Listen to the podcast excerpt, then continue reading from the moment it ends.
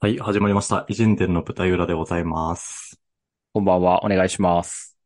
あ、こんばんはだっけちょっと挨拶覚えてないんだよ ね。本当に眠い、今。今、別にまあでも11時だからね。そう、11時なんだけど。11時なんだよ。だからなんか、社会性どうなのって言われる類の発言だよね、さっきの間違いない。だって仕事いつも何時からやってんの ?10 時 ?10 時。 10時。 1時間パフォーマンス出ないっていう。そうそうそうそうそう。しかもさ、なんていうの、眠気とパフォーマンスが逆相関するタイプだからさ。ああ。だからね、今日仕事じゃなくてマジでよかったなっていう感じだよね。 あれ今日曜日に収録してるんだけども。そうだね。まあそんな感じでね、やっていこうと思うんですけども。はい。あの、これ結構さ、なんかたびたび眠い眠い言ってるからさ、そろそろ眠気対策を教えてほしいんだよね。なんか知ってる方がいたらぜひ教えてください。そうだね。そうすると、確かに。気持ちよく起きれますよ、的なね。しかも、えっと、低血圧の人かってことでしょ。そうそうそうそう。まあ、デフォルトの、こう、パッて起きれる感が、マジでない人。はいはい。マジで起きれない人。向けに、それでもこれをすれば、3ヶ月後はちゃんと起きれるようになってるよ、みた いな。やつが知りたい。3ヶ 月間は ね、投資期間だ。いや、そうだね。生活リズムを整えるための。確かに継続が大事ですから。何事も継続。はい。最近さ、その継続ネタで言うとさ、うん、あの、本ちゃんというか、あの、情報発信。はい。コンテンツとして発信させてもらってる、うん。偉人伝の方がさ、はいはい。なんかまた伸びてきてるんですよね。そうだね、確かに。ありがたいことに。ありがたい。でもさ、今度さ、二宮さんとの、あの、リクライブの二宮さんっていう方とコラボして、それを、あの、メインの、メインというか、舞台裏じゃない方で、うん。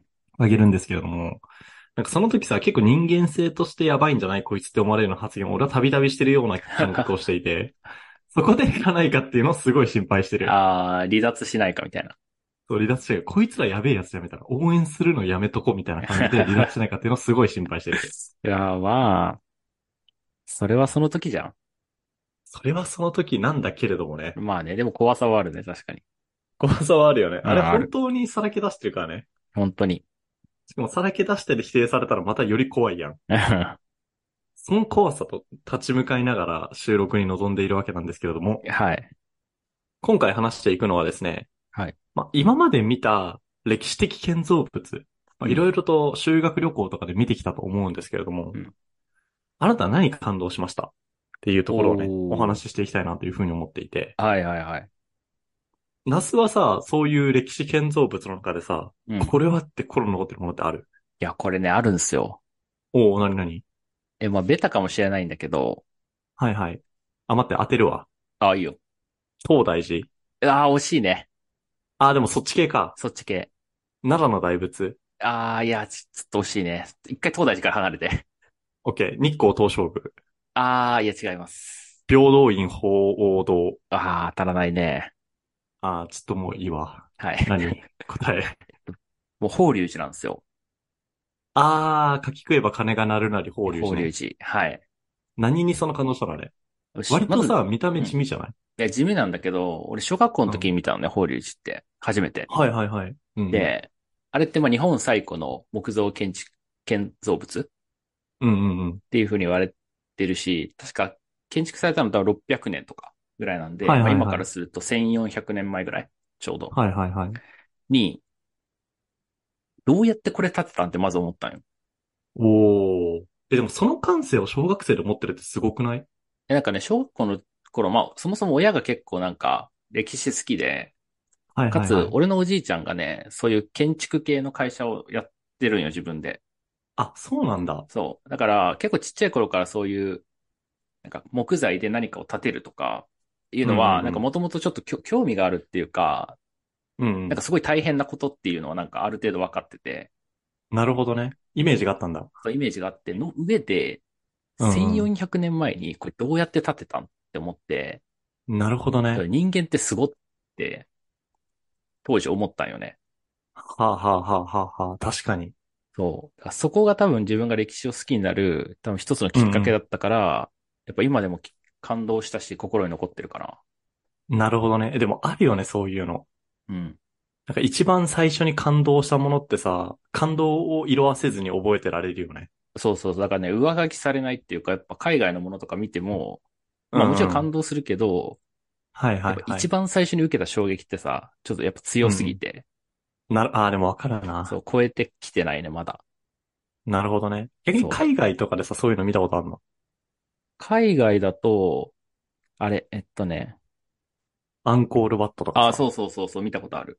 あ、アンコールワットと法隆寺比べて、でも法隆寺だったんだ。俺はなんか法隆寺の方がね、うん、うん。いや、すごいなって思ってしまったな。なるほどね。うん。アンコールワットもなかなかすごくないいや、なかなかすごい。めっちゃすごかった。めっちゃすごいよね、あれめ。っちゃすごかった。あ、でもそれでもほう、やっぱ最初のインパクト、最初の一撃ってすごいんだね。いや、でかかったね。まあ、小学生の時見たから、その大きさもさ、多分、大人になってから見るよりも、やっぱ、大きく感じただろうし、はいはいはい、はい。そう、それもあると思う。なるほどね。そう。それはわかるわ。え、ちなみに、何なの建築物。なんか、俺も当てるわ。いや、え、でどうせ、多分これはね、当てられる。 ローマとかギリシャの方でしょ。そう。ロ何か答えローマですね。 あ、ローマ。ローマ。あでの、もコロッセオとか、ああ、殺すよね。はいはい。あの、フォロロマーノかな。ポフォロロマーのノっていうのは、うん。街並みっていうとちょっと違うんだけど、あの、ローマの、こう、街があるわけじゃん、当然。うん。ローマってさ、超大、超大国の首都の名前がローマなわけだから。うんうんうん。で、そのローマの政治を司る広場みたいな感はい覚。はいはい。へえ。な、なんて言えばいいんだろう日本人からするとちょっと馴染みがない概念なんだけどう、んうんうん。そう、政治広場みたいな。だかへえ。ら首都の中の、さらにその中の中心的な広場みたいなのをフォロロマーノって言うんだけど、ローマの場あ合は。あ、あ、いわゆる平安京とか平城京みたいなそういうくくりみたいな。でも確かに確かに近いかも近いかも。そうだと思う。うん。はいはいはあれって、具体的な建物ボーンって一個だけあるわけじゃなくて、い。うん。まあ、結構なんかいろんな建物、フォロロマーノの中のこの建物、この建物、この建物みたいな感じなんだけれども、はいはそれを見たときにめちゃめちゃ感動したね。い。ええ。これを2000年前の人たちが建てたのみたいな、それこそ。はいはいはい。え、いつ頃見たんそれは。それはね、あの、世界一周行ってる時なんはいでは、い。 21とか2とか、ああ、じゃあ大学生の時ぐらいに。まあ大学生の時だね、うんに見た。ね。まあ、それこそナスと同じ感覚で、うんこれを2000年前の人が建てたってマジでやばいなと思ったんだよね。ああ、はいはでローマってその頃さ、何の知識もなかったから、いはい。うん。逆にそこからローマについて深掘ろうと思ったきっかけにもなってる。なるほど。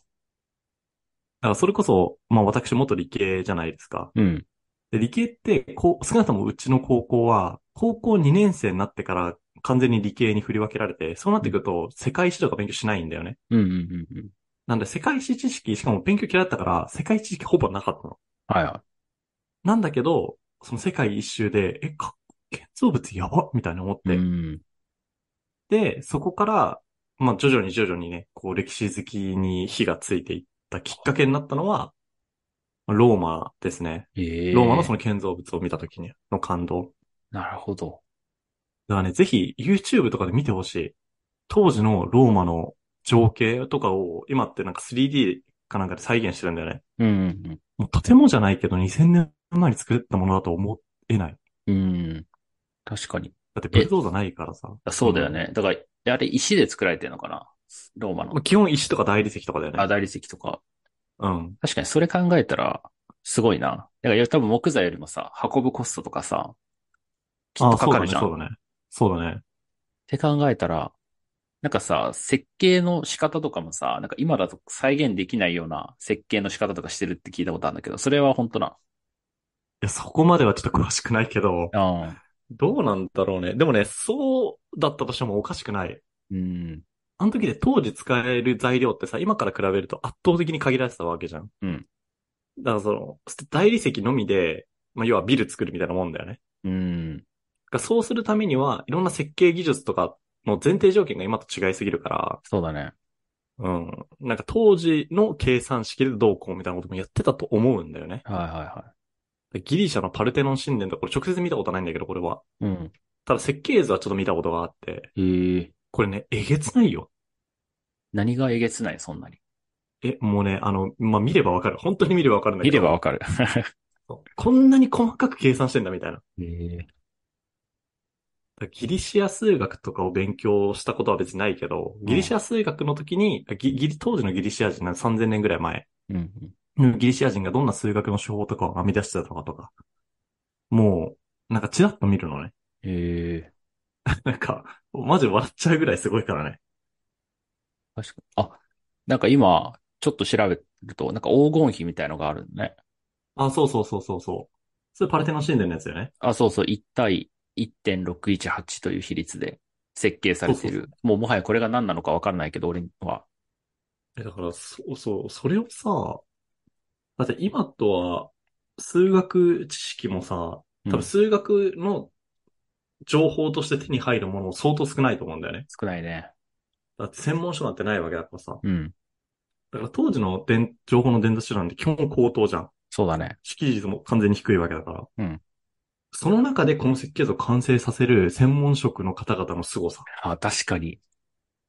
すごくないだかすげえわ。ら設計図を見るだけでね、マジで感動できると思うよ。パルテノン神殿とかは。え普通に素人の人でも結構、これすげえなってなる。いやもうやばってなると思う。へで、これ理解できたらもう、あなた、なん、ゼネコンになれますって感じだから。 確かに。かっこいいな。でしょう。それを見ちゃってからね、ちょっと、す、やっぱすげえなと思うよね。うん。なんかちょっと、その分悔やまれるのが、はいはい。ローマって、あの、キリスト教を迫害したっていう歴史があるんですよ。うん。で、これは、まあ、キリスト教の立場からすると、まあす、わからなくはないっていう理由なのね、俺からするとね。はいはなので、で、後々、キリスト教ってローマの国教になるんだよ。い。うん。で、そうなってきたときに、そのキリスト教徒たちがローマの建造物だったりとか、あの、ローマの彫刻とかを破壊するっていう運動を行ったことがあるのね。ええかつて迫害されてたから。うん。だから今のね、残ってるフォロロマーノだったりとかう、んあとコロッセオとかも、結構ね、破壊された後なんだよね。あ、確かにコロッセオって破壊されてるよね、なんか。そうそうそう、なんか半分欠けてるじゃん。うん、かけてる。あれはキリスト教徒から、そういうなんていうのあの、は破壊行動をされた後だからなんだけど。あ、そうなんだ。そう。だその分やっぱ悔やまれるんだよね、俺からすると。ああ。え、逆にさ、なんかそういうのがあるから面白いっていう観点もない。